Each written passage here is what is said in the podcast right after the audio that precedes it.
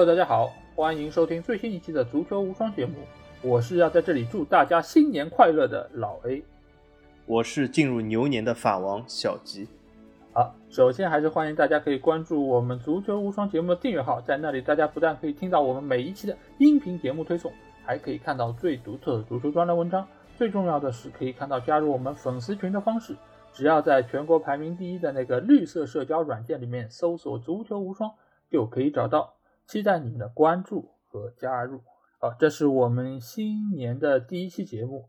呃，根据上一期节目的预告，这次我们将会对于欧冠淘汰赛进行我们的最终预测。因为大家也知道，我们在两个月之前做出过一个欧冠的解签节目，在那个里面，我们其实做出了我们第一轮的呃预测。但是经过这两个月时间，各个队伍的状况。他们其实也发生了非常大的改变，而且其实中间也发生了很多的事，包括伤病，包括停赛，包括各种各样场外的一些消息。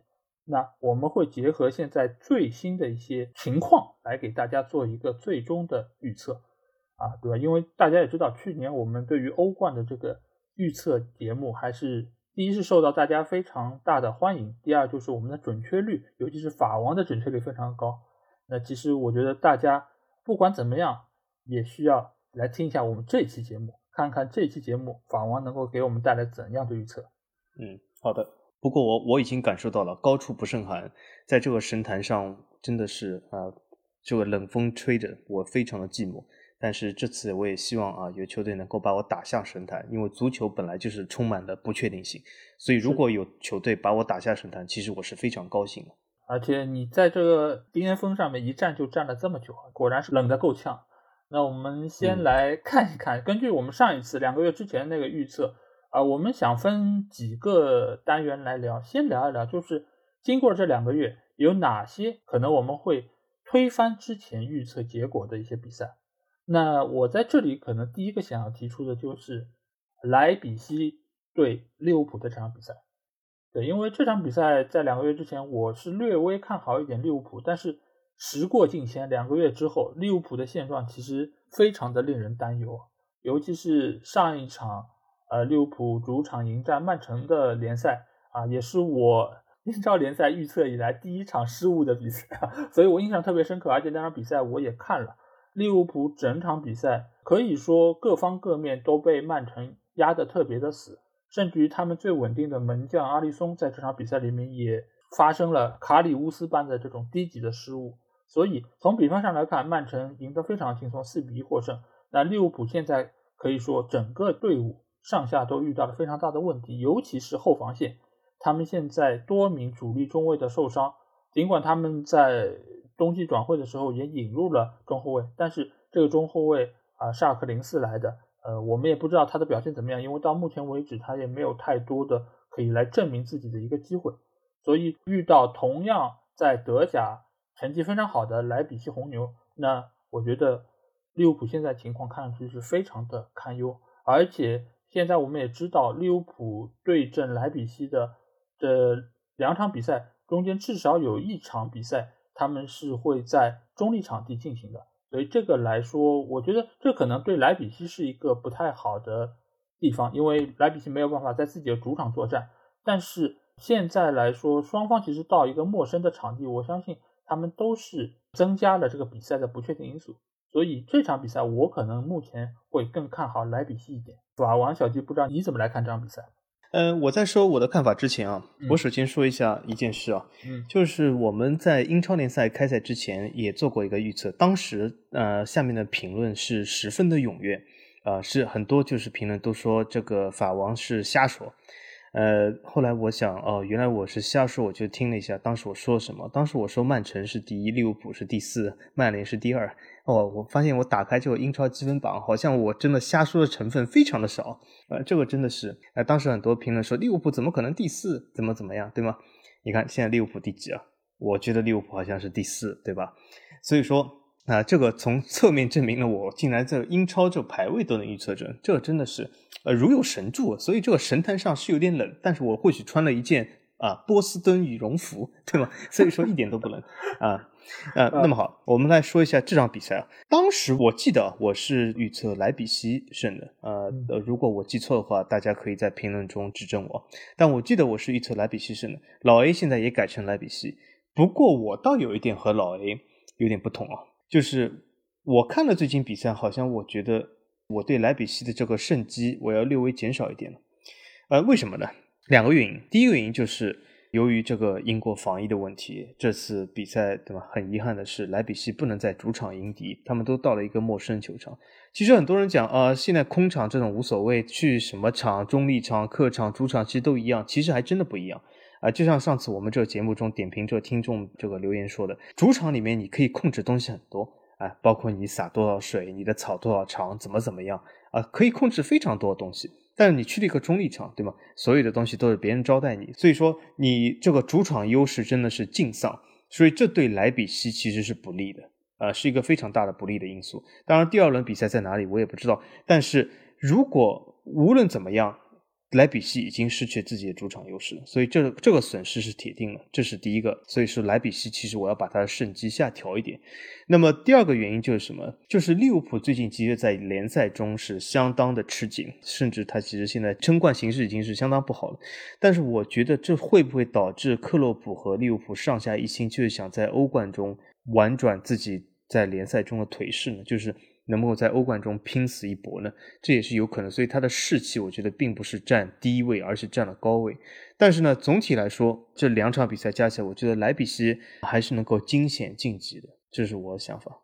嗯，对，而且现在目前来说，利物浦的这个防线，我们看到问题确实是非常多，而且我们也知道莱比锡它其实非常大的一个特点就是它的进攻线非常的犀利。闭上眼睛，我都还能够记得他们在曼联身上连戳三个洞的 那场比赛，所以我真的不太看好利物浦的这个现状。他们而且还多了一个小红牛来的匈牙利人嘛，啊，这次又是在匈牙利主场嘛，对吗？嗯，对的，所以我略微有点不太看好利物浦，因为利物浦现在他们其实也尝试了非常多的中卫的组合，不管是亨德森还是他们的呃那些比较年轻的一些青年队的球员。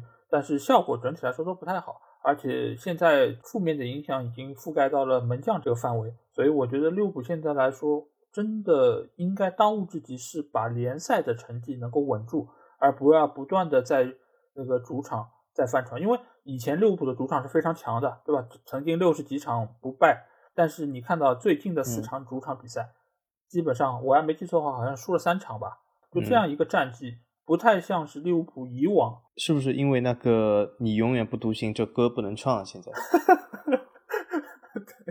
对，好像寓意也不是太好。那所以在目前这个情况下，我觉得利物浦他应该要把有限的精力，或者说把体能也好，各方面的注意力用到最该用的地方。呃，因为毕竟你就算是淘汰了莱比锡红牛，接下去还有大把的强队在等着他们。呃。而且我们也知道，他那些中卫可能短时间之内都回不来，都是说是赛季报销。那可以说，他们就算是欧冠再往里走，其实他们这个问题也不会得到一个根本性解决。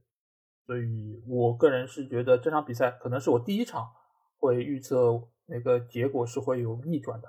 第二场我可能会觉得有逆转的比赛呢，是巴塞罗那对大巴黎的比赛，因为这场比赛，呃，之前我的预测是大巴黎能够惊险获胜，因为当时。巴萨的整体状况不太好，是我要没记错的话，他们可能联赛只排第五，各方各面其实都遇到了问题，尤其是梅西的那个问题，包括是科曼对于整个球队的调教和呃和球员关系等等各方面都好像不是太稳定，因为负面的消息也是非常多。大巴黎在当时尽管可能也会有这样的那样的问题，但是图赫尔在任的时候啊，感觉上他们好像在联赛中还是很稳定。但是你看现在一切都变了天，图赫尔被解职了，然后来了波切蒂诺。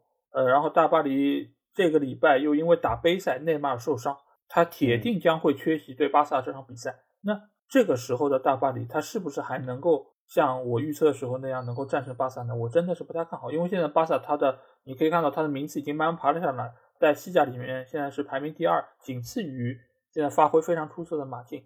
那整个现在的大环境看上去好像都是对巴萨更有利的。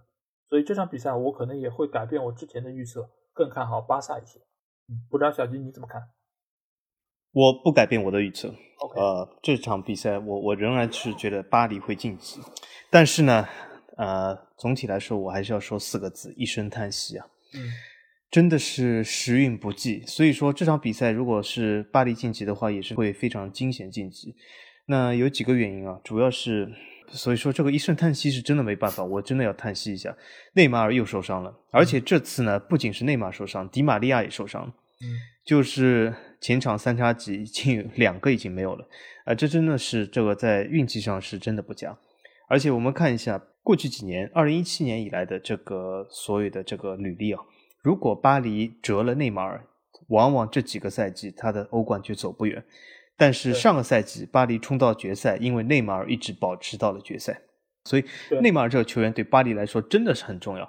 而且从整个巴黎队来讲，他的第一球星和对他整个球队最重要的人永远是内马尔，因为内马尔不仅是一个前场突破手，他的组织、他的视野、他的各种能力都是非常强，他其实比姆巴佩要强出一个档次。对，所以说折了内马尔。而且折了一个边路能够搅局的、能够有突破的迪玛利亚，这真的是非常不好。折了内马尔和迪马迪玛利亚，其实对伊卡尔迪的这个功力来说，真的是威力大减，真的是威力大减。因为你折了两个输送炮弹的人，并且折了一个能够盘带创造机会的人，那么伊卡尔迪这样在禁区内等候捡最后一个一锤定音的这种大炮已经没有用，他没有子弹，他就很难打出来。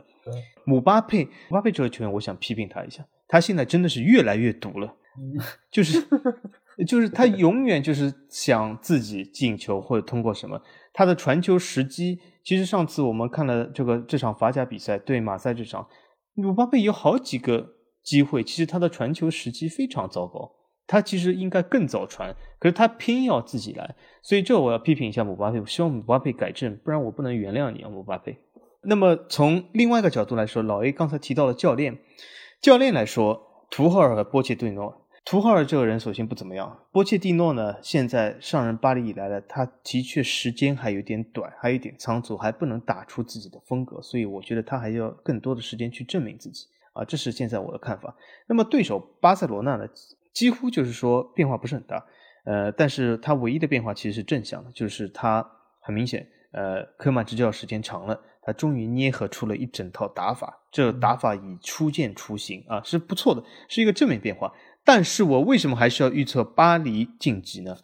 这主要也是原因，我觉得这里面有个非常好的机会，就是以前如果图赫尔在，或者内马尔没有受伤，迪玛利亚没有受伤，我相信巴黎会倾巢出动。这个其实被巴萨打打反击的时候会非常的危险。但巴萨这个球队其实是蛮怕对手打反击的。那么既然现在巴黎啊伤病非常的多。啊，而且波切蒂诺也是能够，我觉得他以前我看热刺比赛，他是能够守得住，就是他不，我不是说他守得住，他就是苟得住的人啊。比如说，呃，波切蒂诺勇夺这个欧冠亚军那一次，他对曼城那两场啊，真的是非常苟，对吗？嗯。所以我希望波切蒂诺脑子不要犯浑，拿出对当年曼城的那两场苟的态度来，两场比赛守在后面打巴萨的反击，这样姆巴佩的效果可以真正的出来。这我觉得胜机在望啊，是可以战胜巴萨。如果这样子他战术安排得当，我还是看好巴黎晋级。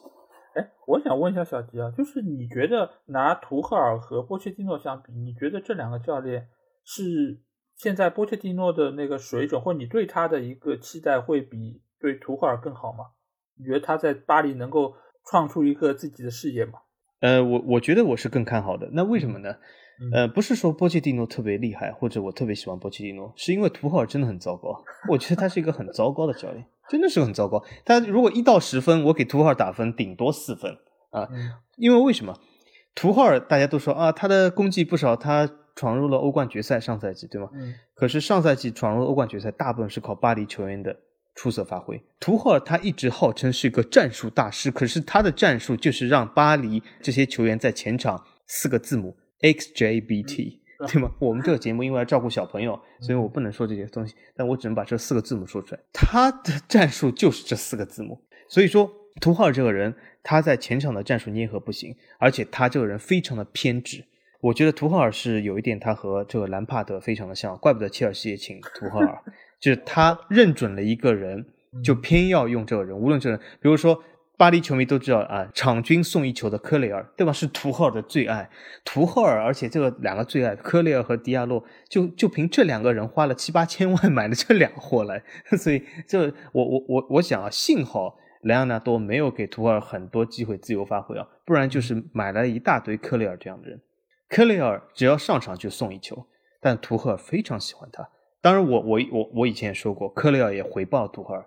他在欧冠决赛漏人没看住科芒，结果巴黎败北，这就是他送给图赫尔最大礼物。可是这我倒无所谓，他送给图赫尔，但但是他拖累了巴黎，这就不好了。所以图赫尔这个人，我觉得是非常的一般般。他去切尔西，我祝福他，但是我觉得他是成功的机会是非常渺茫。很多切尔西球迷讲，哦，现在图赫尔来了，切尔西好厉害，我我也没看出他厉害在哪里。你现在想想看，切尔西的战术是什么？大家讲啊，三后卫，三后卫就是一种战术，他在进攻上一直是没有办法。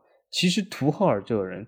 他又是有一个进攻的基因，他不想守，可但在进攻上也没办法。他在多特蒙德那几年，他的成绩、他的履历，他在欧冠真正遇到强手的最后的战绩是什么？我觉得很一般。巴黎给他一个机会已经非常不错，可是他没有把握住。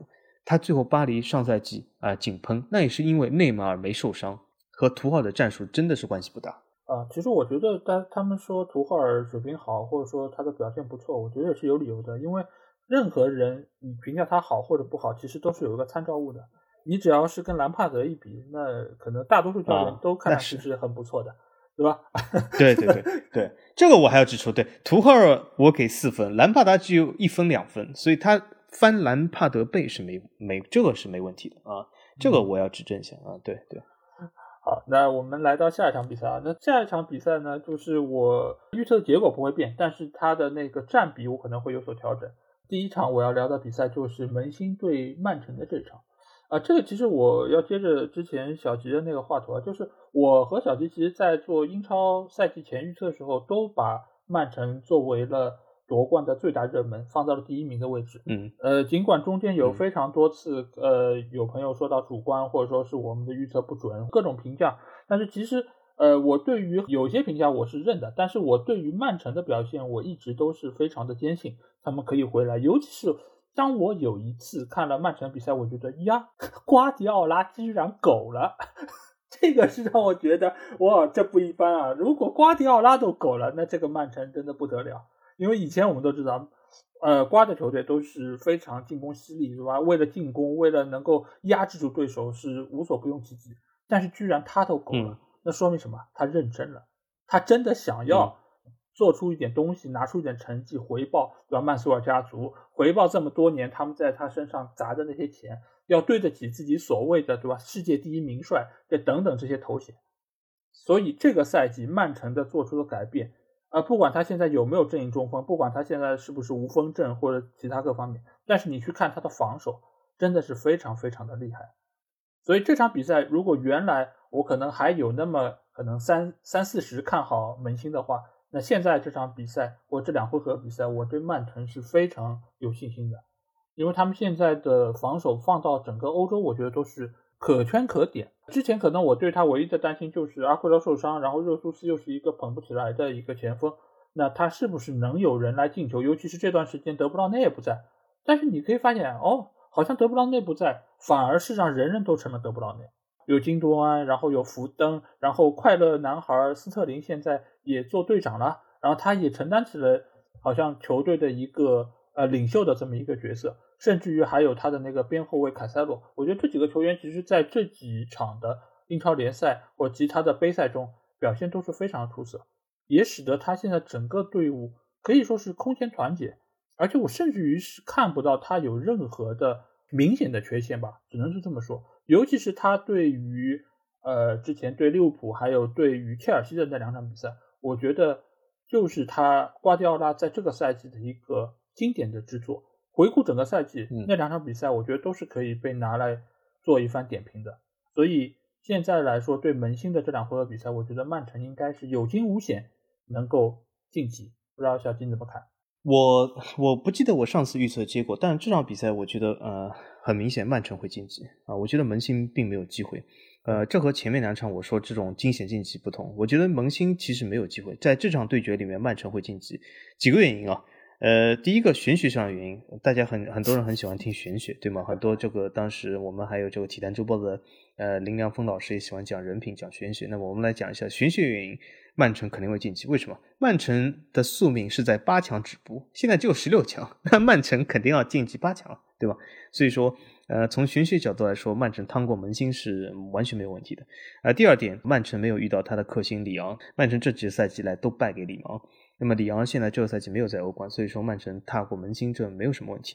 那么说完这些玄学东西呢，我就想，就是我附和一下老 A 这里，就是门兴在硬实力上是远远落后于曼城的。就我们前面两组，对吧？前面两组我们讲的啊，球员受伤或者对比战术打法捏合，或者包括利物浦和莱比锡的主场优势，这些其实都是在实力差不多的情况下的一些小因素来决定最后的。惊险的成败，但是门兴在硬实力上和曼城是有绝对差距的，所以这些小因素其实都不至于影响这些，因为曼城他们也是打中立场，对吧？其实但都不至于影响最后的赛果，而且这又是一个两回合的比赛，曼城趟过门兴，我觉得没有任何问题，就算他第一回合有点小失误或怎么样。他最后还是能够扳回来，但是我甚至不觉得他第一回合会有些小失误，因为为什么？我们看一下小组赛情况，我们看一下各自在联赛中的表现，其实萌新发生小错误的概率远比曼城高。对啊，而且我们讲这个赛季，老爷讲曼城补强了，他的确补强，他以前啊中后卫位置上不太行，但他这次也补了中后卫。但是萌新这个队呢，他有的时候发挥还行，但是大部分时间其实是不太稳的，而且他的小组赛。出现其实，他主要是战胜了矿工，对吗？对国米、对皇马其实都败了或者平了。他主要其实硬实力还是不太够啊，运气不错进入了十六强，但是我觉得呃很遗憾是门兴要在这里止步了啊。我们要聊的下一场比赛其实就是塞维利亚对多特的这场，呃，因为上一次我的预测是可能略微看好一点塞维利亚，但是经过这两个月之后，我可能会对塞维利亚看好的再多那么一些。因为多特这一段时间，他尽管是换了教练，但是看上去好像收效也非常的微弱。我没有看到他们现在的整个球队有一个太好的一个起色。尽管哈拉德回来了，然后他们也赢了几场关键的比赛，但是我觉得放到欧洲赛场，呃，目前的多特好像还是有一点杂乱无章的一个感觉，不像呃之前，我就不知道他们为什么要解职法夫尔，因为我觉得。法夫尔这个教练，我一直觉得他其实是能够让球队有一个下限的一个保证。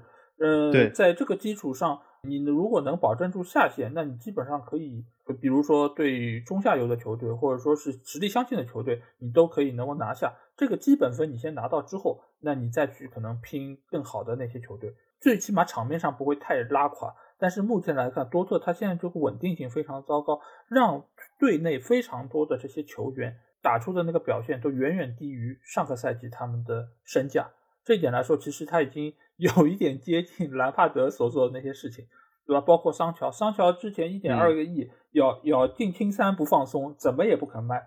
但是你看看现在结果，如果在现在这个档口再卖桑乔，你觉得他能卖出八千万吗？我觉得曼联应该也很难会花出这样的价格去买他，更不要说其他的一些球员啊，包括贝林厄姆等等其他一些。呃，但是目前来看，塞维利亚现在这个球队，他现在是以比较稳定的状态，在西甲的第四，仅次于就是皇马、巴萨还有马竞。呃，而且他比其余的那些队伍都要高出比较多的分数，所以这四个球队现在就相当于是西甲的中坚力量。而且他们其实这四个队伍，他们整体的实力差距现在是不大的。而且我之前也说过，就塞维利亚看上去好像名气不那么大，或者说里面球员的名气也没那么大。但是他们整体捏合和表现其实是很有竞争力的，所以在这场比赛的预测中，我可能会比原来的预测更看好一点塞维利亚。嗯，那我是这样看的。首先啊，从明面上来讲，其实塞维利亚是处于增势上，因为比如说他还从亚特兰大最近搞了呃戈麦斯过来啊，对吧？对，而且就是在联赛中其实表现也是不错的。但是多特蒙德呢，就是我补充几点。首先，法夫尔他本身就是一个法甲出身教练。他非常善于，也非常喜欢提拔年轻人，所以他对一些年轻球员的呃这个提拔或者给予的机会是非常多的，所以他也的确培养了不少年轻球员。所以老 A 非常喜欢的桑乔，对吗？就是法夫尔其实给他设计了非常好的战术，给他很好的机会，还有包括哈兰德、贝林厄姆。但是法夫尔的他的弱点是什么？就是经常在强强对话中，好像啊这个所谓的好像这个韧性不够，好像经常就是在强强对话中败北。但是我一直说法夫尔是一个下限很高的，能够保住下限的教练。在他的治下，多特蒙德至少保住前四，年年参加欧冠没有问题，而且还可以啊提拔一大堆年轻人。但是我觉得法夫尔有可能多特蒙德真的是受了很多白嫖球迷的这个蛊惑啊，因为这这些球迷他们的这个呼声往往是我可以总结一下，就是一直说。啊，多特蒙德，你这样不行，你这样没有争冠的雄心，对吧？啊，所以他他们他们真的是吃了这个雄雄心豹子胆啊，所以说真的是呃受了这个雄心的影响，经常把法夫尔解雇，因为他在强强对话中失败了啊，或者是他打出这个所谓的气质不够。但是现在看到什么结果？联赛中已经掉出了欧冠区。如果整个联赛结束，多特蒙德没有在欧冠区里面，那桑乔别说八千万，有可能只能六千万卖给曼联。因为为什么？他急需资金来解决他的财政问题，这是一个灾难，这真的是一个灾难。所以这就是所谓的雄心给你带来的东西。雄心这样东西，有的时候真的不是一个好东西啊！我一直说。那么好，我们回来这场比赛，你们猜我看好谁？我还是看好多特蒙德。那为什么呢？因为我觉得，在欧冠里面，它毕竟是一个两场定胜负的比赛。只要多特蒙德的前场哈兰德状态够好，我觉得他还是能够扭转乾坤的。我觉得塞维利亚没有人挡得住他。塞维利亚当然不能说毫无还手之力，但是他没有人，我觉得能够非常好的制约他。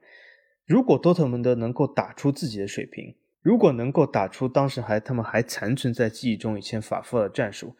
我觉得我还是看好多特蒙德晋级，因为欧冠对塞维利亚来说，我觉得他一直，我们刚才说很多球队，比如说缺乏一种气质或怎么样，法夫尔缺乏这个雄心，塞维利亚其实，在欧冠里面其实一直都走不远，我觉得他也是缺乏这种气质。我觉得现在账面上看，好像塞维利亚走势不错，但是我觉得这一轮好像他还是要被多特蒙德淘汰，多特蒙德但是很难通过下一轮，但是我觉得这一轮能够上去，这我看法。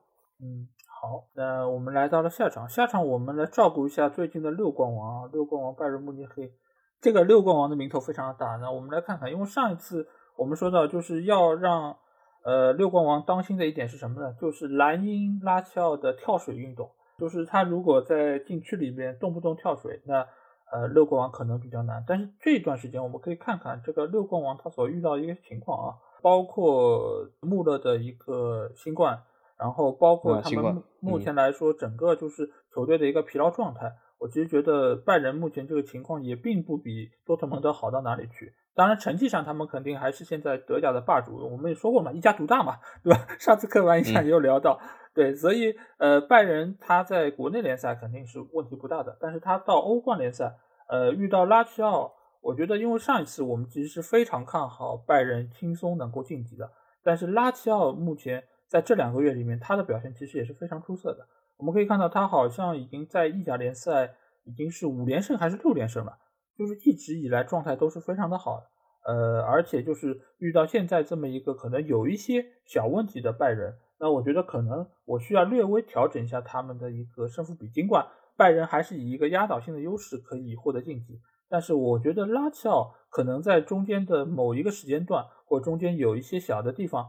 可以给拜仁造成一些麻烦，甚至于可以在呃拜仁现在这个相对来说比较羸弱的一个后防线上，没准可以找到一些或者说偷到几个机会。而且拉齐奥现在毕竟他们的跳水技艺这么娴熟，我相信他们也在这方面能够想方设法会找一些漏洞来实施自己的一些计划。所以呃我要调整的战比就是拉齐奥可能会比之前更有威胁一些。对，但是晋级的应该还是拜仁慕尼黑。这个其实有点让我陷入了沉思啊。最近因为我看了不少意甲，拉齐奥的状态的确在恢复当中，而且这个球队让我越来越讨厌。但是，但是我觉得他要战胜拜仁，就是淘汰拜仁，我觉得还是差一口气，我觉得还是不太行。嗯，呃，但是拜仁最近的走势呢，的确是挺令人担忧的。其实，呃，我觉得穆勒新冠是一个因素，因为拜仁里面能很难找出一个和穆勒这个。风格完全一致的人。对，第二个因素就是拜仁最近真的是非常的舟车劳顿啊，呃，飞来又飞去。其实我以前就在说，其实新冠这个东西最大的感染源就是你老是在旅行中飞来又飞去，去新的地方。对吧？如果你是固定在一个地方，你的感染几率还是少一点。所以拜仁这次果然是他又来了，甚至啊，这个新冠它有一个先后的这个爆发性，所以我不排除它队内产生第二甚至第三个这种感染的几率。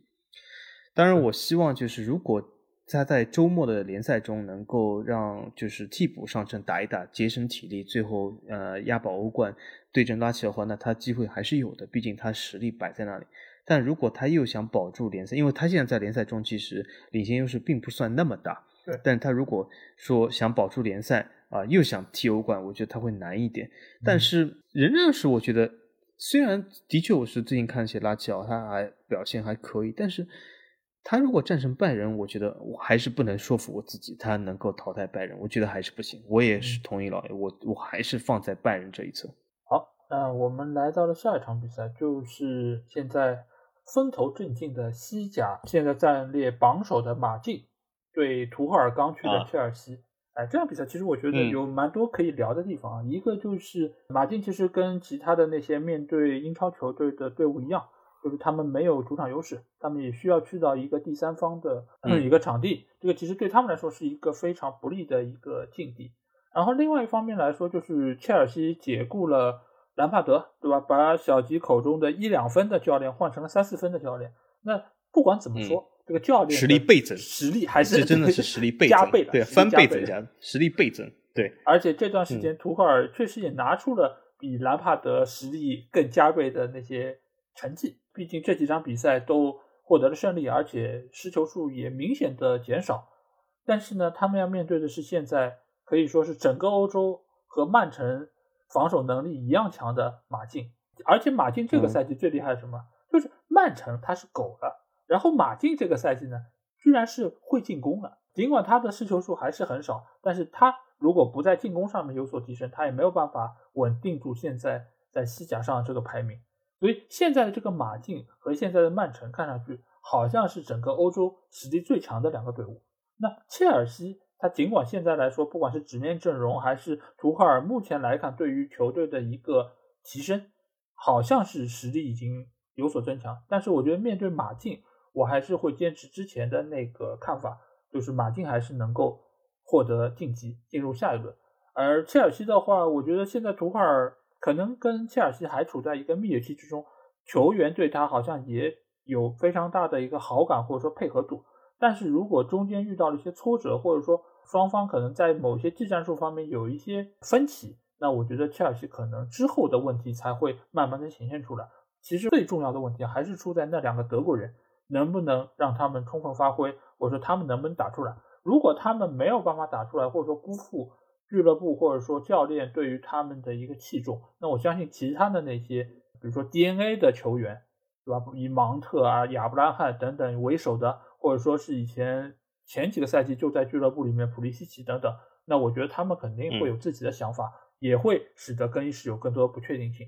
对，所以这个其实我觉得，呃，图赫尔要面临的问题其实还没有开始，但是我们可以预见到，就是他不管在欧冠面对马竞，还是之后，呃，在联赛里面，他有非常艰巨的争四的这么一个任务。我觉得图赫尔的苦日子才刚刚开始。而且我相信，如果他在这一轮就被马竞淘汰，我觉得阿布应该也不会太开心，因为阿布一直对于欧冠就是非常看重的。尽管他们已经拿过欧冠了，但是每一年的欧冠成绩对于阿布来说都是一个非常看重的一个面子工程。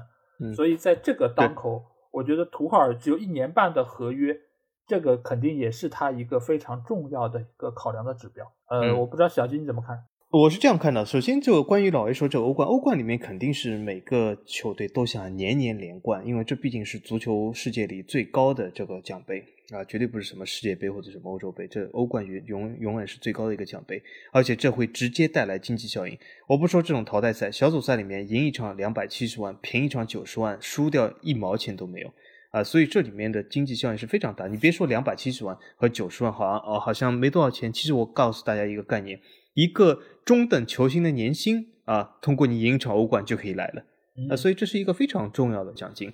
那么从这个角度来说呢，我我看了一下，刚刚在老 A 这说的时候，我心里面默数了一下，嗯，我们刚才说了六场比赛，对，我和老 A 预测结果不同的只有一场，就是巴黎巴萨，对吧？没有，还有塞维利亚和多特两场比赛。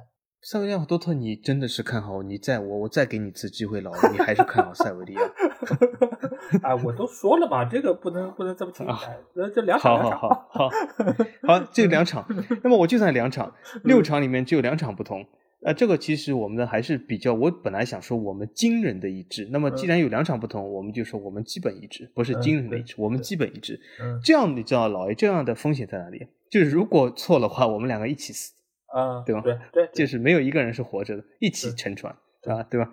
呃，但是呢，这种东西我根本无所谓。就像我前面说，足球本来就是一个非常呃有这个悬念的东西，而且我也不在乎是不是一起沉，而且要沉和老一起沉，我觉得也挺好。所以这场比赛其实我是非常坚定的，我觉得是马竞，马竞能够获胜。我并不是很看好图赫，图赫他的气质还是不行。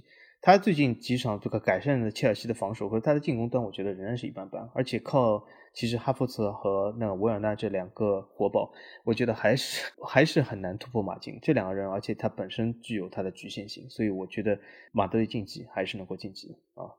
啊，对，而且这两场比赛，我记得最近就是切尔西两场比赛好像都是通过若尔尼奥最后的点球才打入制胜进球，所以磕磕绊绊。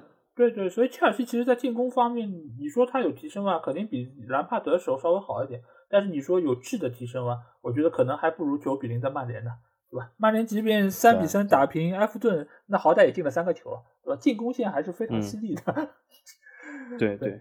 对，犀利对，而且马竞这赛季其实状态是不错，他搞了几个球员都不错，虽然有些球员新冠了，对吧？但是这次不是也是刚从这个里昂搞来这个登贝莱，所以我觉得他的呃其实呃厚度还是有的，我觉得问题不大，嗯，趟过切尔西这一关还是可以的。好，那下一场比赛我们聊的就是真蓝黑亚特兰大对银河战舰皇马的比赛。这场比赛之前我是比较看好皇马。然后现在来说，因为皇马其实也很稳定，因为他一直现在也就是能够在西甲还是前三甲，尽管他目前队内或者说是赛场之外，他有各种各样的问题，包括他现在的经济状况也很难能够跟所谓的银河战舰这几个对吧特别高端大气上档次的名字联系在一起，他好像现在已经有点抠抠缩缩的感觉，而且在下窗他有可能会卖出非常多的球员以回笼资金，这个都不好说。呃，但是瘦死的骆驼比马大。呃，尽管亚特兰大我们也一直说他财政比较健康，而且整个在意甲里面他的状态也非常的好，但是定睛一看，他现在还是意甲第七，他的俱乐部状况也只是比意甲的那一帮子其他比较落魄的俱乐部可能要健康一点。但是另外一方面来说，就是他确实他的工资是很低的，球员的薪水或者说是整个俱乐部也仍然是以一种小作坊的形式在进行着。但是你如果来到了欧冠这样一个赛场上，你还是要以整个俱乐部的一个综合的实力来作为考量。所以我觉得皇马趟过亚特兰大问题还是不大的。而且我觉得尽管去年亚特兰大对大巴黎那场比赛他们打得非常的不错，而且差点就掀翻了大巴黎，但是我觉得就俱乐部以及那些整体球员的一个经验来说，我觉得皇马还是呃被爆冷的可能性非常小。所以这场我还是跟之前一样，维持皇马能够晋级的这么一个结论。嗯，呃，我是这样看的。呃，首先我其实最近看了不少亚特兰大的比赛，而且我对这个球队其实好感非常大。现在，但是还够不到是成为我喜欢球队，但是我仍然有非常大的好感。不过这个球队的特色或者它的弱点在哪里？它的防守真的是其实。呃，比如说最近那场三比三对都灵，对吗？前面已经三球领先了，最后被连扳三球，而且整场比赛都灵的优势是非常大的。亚特兰大其实是非常吃紧的，如果这场比赛再继续进行下去的话，亚特兰大其实会输。呃，那么之前其实他也其实其实平了啊，或者败了不少，他的其实状态还是不是很稳定。呃，他的进攻端有的时候打得好的时候，其实呃还是能够发挥出一些优势。可是对阵欧冠，他毕竟是皇马的，其实后防线其实也并不是这么差，我觉得。限制亚特兰大这几个人还是可以的。他最近其实打得好的比赛，我们其实说穿了，其实就两个，一个是对那不勒斯，一个是对 AC 米兰。对，但这两个球队都有各自的问题。那不勒斯其实这赛季其实已经是非常糟糕的，加图索已经在下课的边缘中了。对 AC 米兰，对 AC 米兰是怎么说呢？他这个球队就是说他有点强弩之末啊，对吗？就是他不就是不败了很久。但是每个球队我们知道，这个足球世界里面不可能存在不败的球队，他终有一次要败。他其实心理包袱随着他不败的场次在不停的增加中，所以其实输给亚特兰大其实是就是。啊，强弩之末，所以并也并不是说亚特兰大好像特别厉害。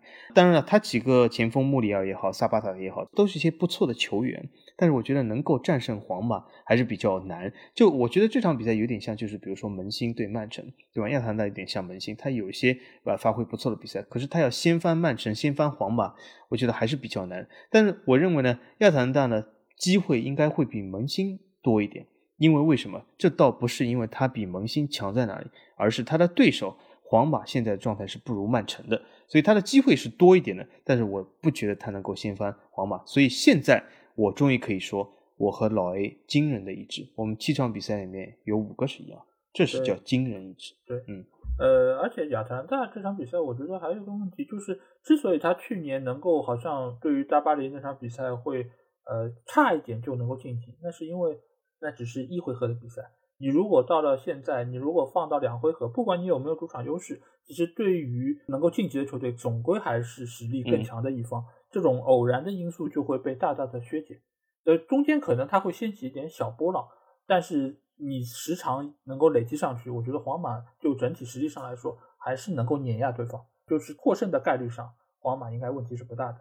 那其实我们就来到了最后一场比赛，那这场比赛其实可能就。更加明显一些，就是波尔图对于尤文。尽管当时我可能对于波尔图其实是有过一点点的呃期望，就是他们好像是有可能能够掀翻尤文。呃，而且尤文在这一段时间也确实印证了我之前对他们的评价，就是他们在这个赛季在皮尔洛带队的这个状况下，整个球队的稳定性是非常糟糕的。尽管他队内有非常多的所谓老将，经验丰富，经历过大场面。但是他们其实，嗯，你可以看到所有的比赛，赢的比赛磕磕绊绊，然后输的比赛干净利落。所以我觉得，就是到了这个赛场上，还好他遇到的是波尔图。你但凡是遇到一个可能实力比较强劲的球队，我觉得他们可能就要交代了。那这可能又被人家可能要说成是冷门，或者说是什么假球等等乱七八糟的东西，对吧？但是从现在来看，尤文在这些队伍里面名气是很大的，对吧？而且多次进入欧冠决赛。但是他现在的球队的实力，你放到这十六个球队里面来说，我觉得是中等偏后的。尽管说我不太看好他，但是我觉得晋级应该还是能做到的吧。你如果连波尔图都过不去，那真的对于欧洲足坛的震荡，可能要比其他那些豪门球队更大一些。对，所以我还是会看好尤文获胜。嗯，对。那么第八场比赛，我又是和老 A 一样，所以我提前宣布，因为这里来说呢，首先我不是这个 C 罗的粉丝。啊，对尤文图斯其实也没有什么特殊的感情，但是我觉得再不济啊，这个瘦死的骆驼比马大，C 罗在尤文图斯在，他虽然我觉得就像老 A 说的，其实被很多球队其实他都他都不如，但是和波尔图相比，他其实问题还是不大的。波尔图在小组赛中也没有表现出很强的实力来，他其实能够晋级也是因为马赛自己拉垮，而且又是两回合比赛啊，尤文我觉得。没有理由会败给波尔图，但尤文真的败给波尔图的话，我肯定非常想听一下，就是当时 C 罗的粉丝会怎么说啊？有可能又是说尤文配不上我们的总裁的，对吗？但是我我我觉得你们这个这个稿子还是可以放一放。我觉得尤文呃败给波尔图，他的几率还是非常小，而且尤文败给波尔图，我也非常不满意。为什么？就葡超一直在法甲之后要追赶法甲，你这个不能让葡超拿分啊，对吧？你尤文再不济。不要让他拿分啊！就这样，没事，这个稿子其实迟早用得上嘛。你就算这一轮用不上，下一轮也用得上，对吧？或者说你可以再增加一点新的观点，比如说，对吧？C 罗不屑于，对吧？拿欧冠，或者说是不屑于，不屑 好像不太行啊，只能说配不上，嗯，不屑还不至于，我觉得，嗯，各种各样的言论，到时候肯定。盛嚣尘上，因为各种各样的冷门，我觉得都有可能会发生。尽管我们八场比赛有六场比赛是一样的观点，但是我相信总还会有就是冷门发生，对吧？即便有可能最后晋级的队伍是我们猜对了，但是有可能中间还是会有些波折，或者说有一些可能是落后多少球然后再追回来的。因为欧冠永远会给我们带来这样或者那样的惊喜。所以我也期待下周大家在看这些比赛的时候，能够看看我们的预测是不是能够准确命中。好，那在说完了欧冠的预测之后，我们来到了听众留言环节啊。在这个新春佳节，大家还抽出时间来给我们留言，我真的是非常感谢。那我们来看看这个礼拜有哪些留言会被我们读到呢？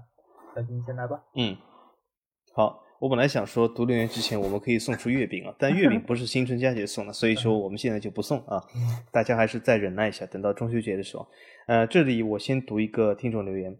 他其实是一个我们非常热心听众，我非常喜欢他，他总是可以留出一些非常好的这个留言。他叫 j u b i l a 的，但我我我非常喜欢他。他这次留言是说啊，他这次是留在这个我们的联赛。呃，刻板印象下面，他说啊，这个系列的专题太可爱了，呃，强烈建议做完以后开个类似的系列专题。啊，首先我说一下啊，啊，三件事，第一件事就是非常感谢你的肯定啊，这是最重要的。那么接下来就是说，这个系列的确可爱，我也觉得好可爱。那可爱的原因在哪里？我不知道大家有没有分析过，主要是在这里。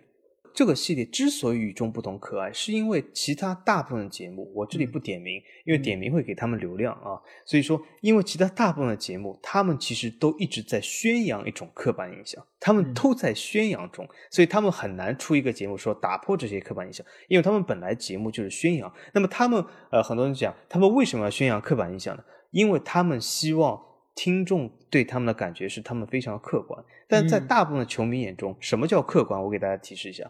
就是符合这个球迷认知的东西叫客观，不符合他认知的东西叫主观啊。所以说，你如果要成为一个很多球迷心中的客观的一个东西，其实我也会啊，我只要每次说名气大的东西就好就可以，对吧？因为这符合一些呃刻板印象，所以说这其实是很容易成为一个客观，但这是一种刻板印象。那第三点就是说。他说做一个类似的专题，其实我们是一直在讨论中，就是我们的工作室里面，我和这个老 A 在这个呃多种这个呃开会里面都在讨论，就是我们下一个专题是做什么。啊，今天而且告诉大家一个小秘密，老 A 在这个录制之前告诉我，他有一个非常呃重要的想法。啊，这有可能是成为一个专题啊！我我现在先保守这个秘密给大家，就是啊，当然如果你想知道，你可以留言啊问一下。所以说啊，我们这里说一下，就是我们日后会开更多的这样有意思的系列的话题啊，希望大家支持。嗯，对这个评论我其实也有蛮多想说的。一个就是为什么说这个专题可爱呢？我觉得可爱的不是这个专题啊，可爱的是说出那些刻板印象的球迷啊，因为每次看到他们这些留言，或者说他们这些。说出这些所谓的那些刻板的印象，我就觉得，哎，你们太可爱了，居然这种话你们都想得出啊，就是好有创意，就让我们觉得给我们的生活平添了非常多的乐趣，这个是第一点。啊，第二点就是啊，另外一个我也不想点名的节目，就是我曾经说过是什么所谓独一无二的，就是另外一个播客的节目，对吧？他们有一个有个姓林的老师，然后在里面大谈玄学，在里面大谈，就是说。呃，大热必死啊，对吧？什么拿出那些什么博彩里面经常会用到的这些词语来在节目里面侃侃而谈，多次提出说，哦，你就为什么要要打九比零呢？你赢了这么多球，你下一场比赛你肯定要大热必死，对吧？玄学上来说，这个就没有好结果，然后对吧？还下一场比赛三比三打平，败了人品。对，然后你说，哎，对，看我说的没错吧？果然如此。但这个东西，果然如此，对，嗯，对啊，就就我觉得他可能在屏幕后面还在沾沾自喜，然后觉得，哎，你看我果然说的有道理，就玄学这个东西你不可不信，对吧？宁可信其有，乱七八糟。但是我觉得这个事情，你作为一个球迷，你说说，我觉得问题不大，对吧？你也可以说啊，我代表我个人的一个。观点，或者说我也希望球队不要赢得这么多，状态出的这么早，然后我对球队有一个比较良好的期许。但是你作为一个，对吧？而且是有官方媒体背书的这么一个媒体人，你在节目里面说这种东西，我觉得是不妥当的，对吧？而且我也在那期节目下面留了言，我可以毫不客气的说，我的留言可能是整个下面这些评论里面得到点赞最多的。哦，这你绝对不要客气，我们这个点赞就是要把它秀出来啊，不要客气。嗯，对，啊，所以我就觉得这个是不合适的，对吧？我们其实作为一个非正规媒体的媒体人，我们说的很多观点都是都是会注意一下这方面的影响，但是他好像一丝毫不把这个事儿当回事儿，而且还好像是显得自己很高明，而且还举出了很多的例子，对吧？就是哦，大热之后必死的那些例子。那我其实也很想说，也有很多大热没死的。你说拜仁八比二那场之后，然后他赢了欧冠，然后昨天又六冠王了，那他的大热死在哪儿呢？是吧？而且你说他都已经热了这么久了，他都没有被弄死，那你到底说的是些什么呢？你如果只是找那些能够印证你观点的证据，那我觉得你本身也是没办法对得起你身后的那个所谓权威媒体的。所以这个事情，我觉得我有必要在这里说一说。然后这个礼拜我要说的一个留言是来自一个叫圣安联公园的朋友啊，他其实有说到我们上次对于德甲的刻板印象的一些话题。首先，他跟我们指出的是，拜仁国内低价买人主要是因为国内没有球队能竞争，然后其他联赛的豪门多，能竞价的球队多。然后第二点，他说的是，当时德甲球员合同的年限普遍不长。啊，基本上有好几笔那个重磅转会只签了三年，别的联赛买当打之年的球星主流都是签四到五年啊。这其实我觉得中间有两个话题，我觉得还蛮有意思。一个就是他说拜仁低价买人主要是国内没有球队竞争，但是我想说买人这个事情，其实你本身也是放之全球都可以进行的。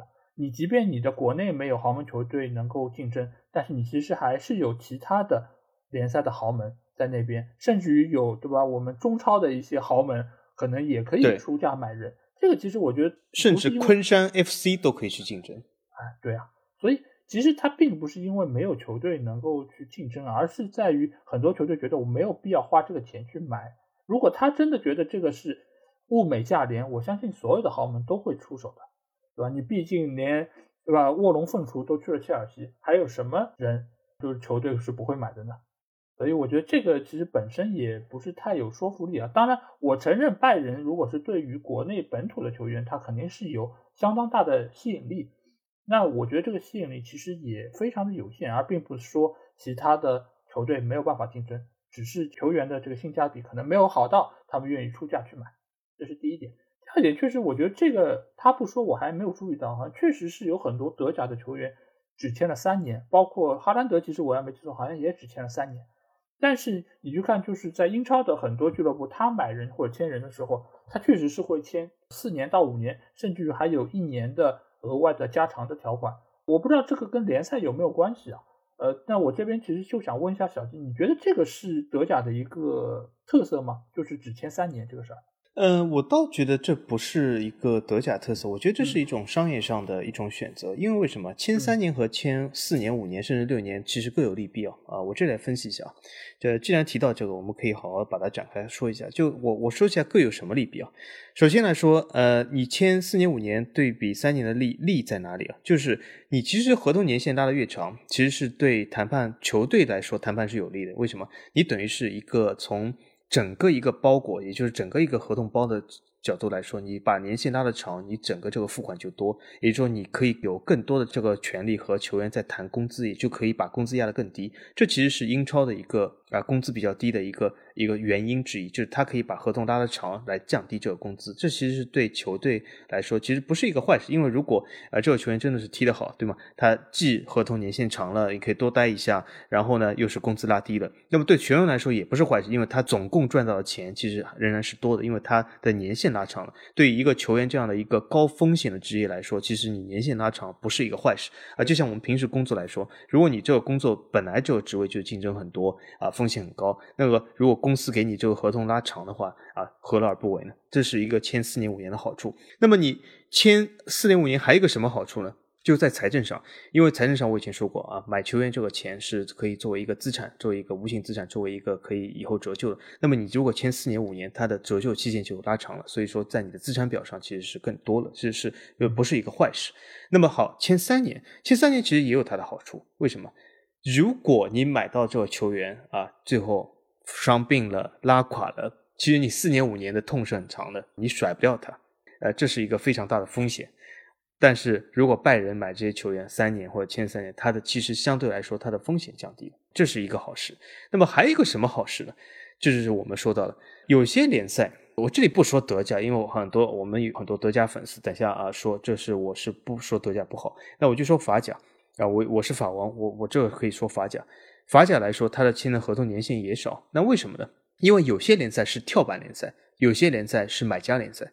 作为跳板联赛来说，你和一个球员谈这个合同的时候，你的优势其实有的时候不是说我给你合同年限长是我的优势，这是一个买家联赛的优势。跳板联赛的优势其实有的时候是说我给你机会，但是我给你一个短合同，合同到期或者还剩一年的时候，你可以另谋高就，更奔前途。对吧？所以这是一个谈判上的东西。所以说签三年和四年、五年各有利弊，而且这个东西是不能套用的。关键看哪个是更适合你，你这个球队啊。有的时候就是说，有些联赛来说，你签三年，其实对这个球员的吸引力会更大啊，反而会更大。这样。嗯，对。而且如果是你如果只签了三年，那你会在这三年的时间里面更好的表现出自己的最佳状态，因为你马上可能。合约就要期满了，那你这个时候你如何给其他队伍留下好的印象，为自己谈一份更好的一个合同，我觉得就是非常重要。所以在这个几年里面，你如果可以把自己的最佳状态贡献给这个联赛，贡献给这个球队，那其实对于整个联赛的发展，我觉得也是有好处的。而对于可能像英超这样的就是资金不缺乏的联赛来说，他可能需要长久的把一个我看中的一个好的球员留在这个联赛，所以他们可能。对于他的这个年限会适当加长，甚至于还有一年的附加条款。我觉得这个也是联赛它本身的一个考量在中间。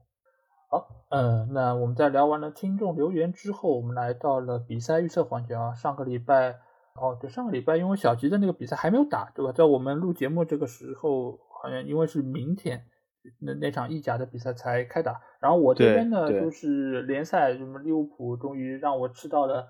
对吧？英超预测首第一场败仗，对，但是呢，曼曼联还是不负众望的，对吧？没有拿下西汉姆，所以足总杯的预测我还是对的，那就一对一错。所以这个礼拜我们从头再来看看，我们这周会预测哪些比赛？小吉，你先来。嗯，好，吸取上周这个预测比赛拖的时间太长的教训啊！这次我预测比赛下周四就会，呃，也不是，其实这个节目其实上线的同一周它就会比赛啊。而且正好是过年期间，所以大家欢迎大家这个早上起来看法甲。呃，这场比赛我预测是马赛对尼斯，这两球队其实是算是一个死敌球队，但是不是那么死，没有马赛对巴黎这么死啊。这两城市而且都在这个普罗旺斯。那么我为什么预测这场比赛呢？首先，这场比赛这是在周中发生，是一场补赛。另外一个原因就是，这还挺有意思的。这两个球队其实最近的变化非常多啊。我们先说一下尼斯，尼斯其实啊，他引进了一个阿森纳球迷最喜欢的萨里巴。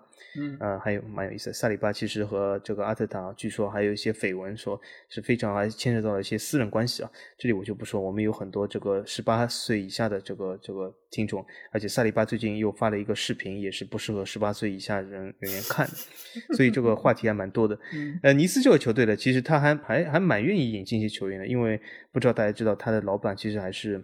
英国的首富也好，二富也好，有的时候会有变化。他其实是一个比较响当当人物，呃，他这个老板还涉及了其他一些运动领域，所以说，呃，他还是不错，而且他这个球场也是非常漂亮，对吧？安联球场，安联里维拉，刚才我们这个老 A 读到的这个球迷，对吧？圣安联公园这个球迷，他估计就是尼斯球迷啊，对吗？安联安联公园，那么。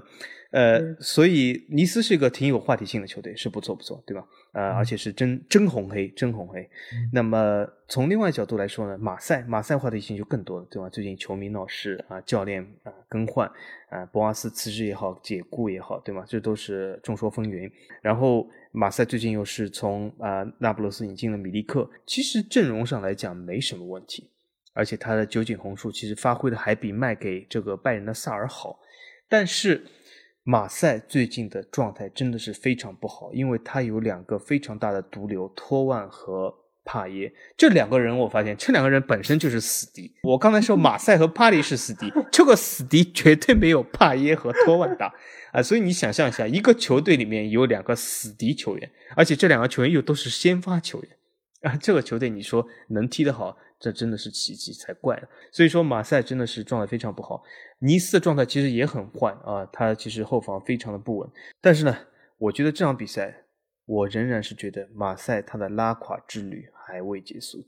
这场比赛我看好尼斯，我更看好尼斯，我看好尼斯其实能够击败马赛。我觉得马赛还得败一阵，他其实还没有结束他整个，他这不解决帕耶和托万这个问题，我觉得他会一直拉垮拉下去。很遗憾是这样啊。所以我就这样看，对这个事情，我觉得应该俱乐部要要站一边吧。你至少要站一个核心的身后，那你这这个闹剧，我觉得才可能会有一个收场。